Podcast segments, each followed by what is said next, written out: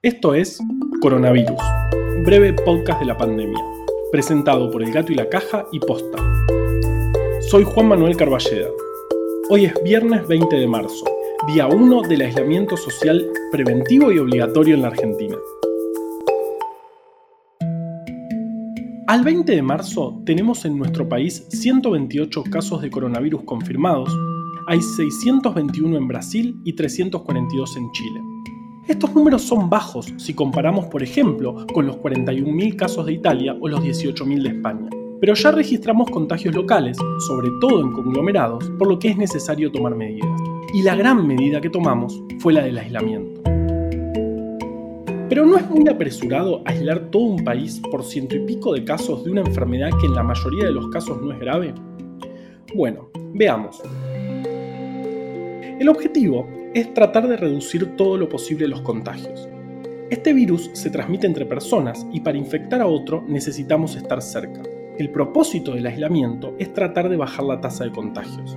La enfermedad no es grave y se puede controlar súper bien, pero necesitamos que los casos estén esparcidos en el tiempo para que el sistema de salud pueda darle respuesta a cada uno.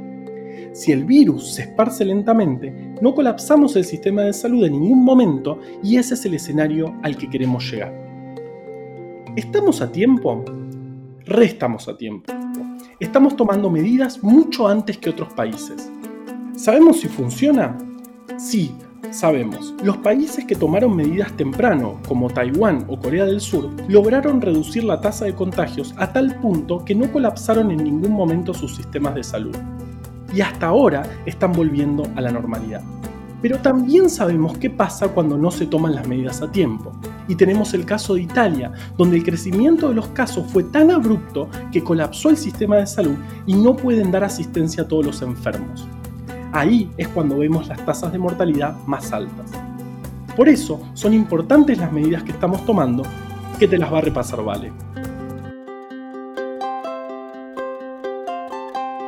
Que tenemos que tomar para evitar que se propague el virus son respetar la cuarentena, salir solo si es indispensable, lavarse las manos, que dure por lo menos 20 segundos. Se recomienda cantar el feliz cumpleaños, pero desde el gato y la caja recomendamos el estribillo de Baby One More Time de Britney.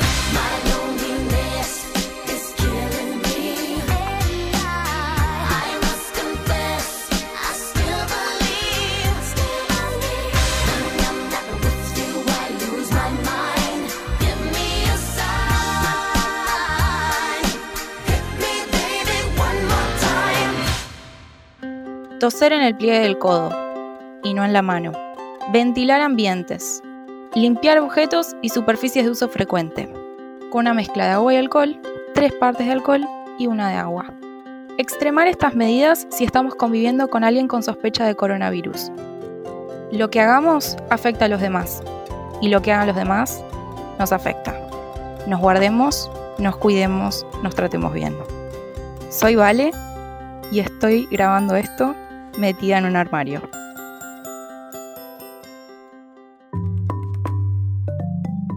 Pero volvamos al comienzo. ¿Qué es un virus? Los virus son organismos recontra chiquitos, tan chiquitos que para verlos necesitamos microscopios electrónicos.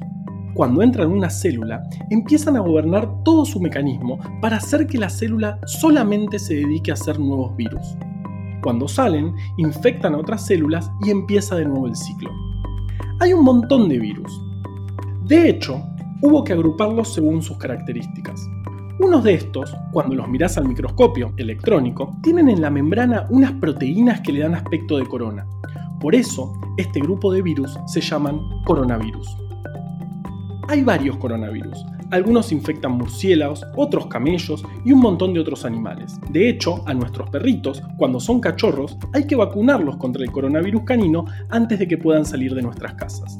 En diciembre emergió, es decir, que empezó a causar casos en humanos, un coronavirus que antes no conocíamos.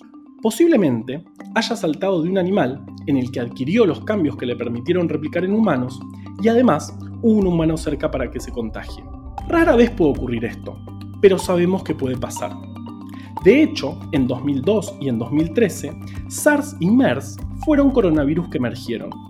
Si bien los síntomas que causaban eran más graves, los casos quedaron concentrados en ciertas regiones y no causaron grandes problemas.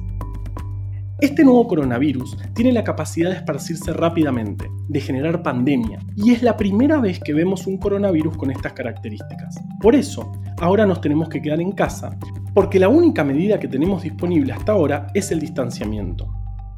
¿Es una decisión extrema? Sí. Pero es lo único que podemos hacer y de hecho sabemos que funciona.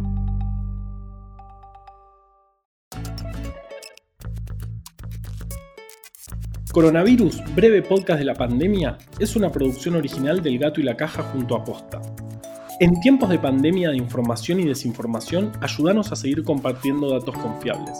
Sumate a bancar estas iniciativas en elgatoylacaja.com barra bancar.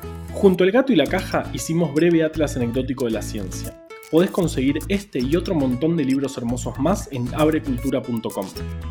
Escucha todos los podcasts de Posta en posta.fm. También puedes encontrarlos en Spotify, Apple Podcasts y tu app de podcast favorita. Yo soy Juan Manuel Carballeda.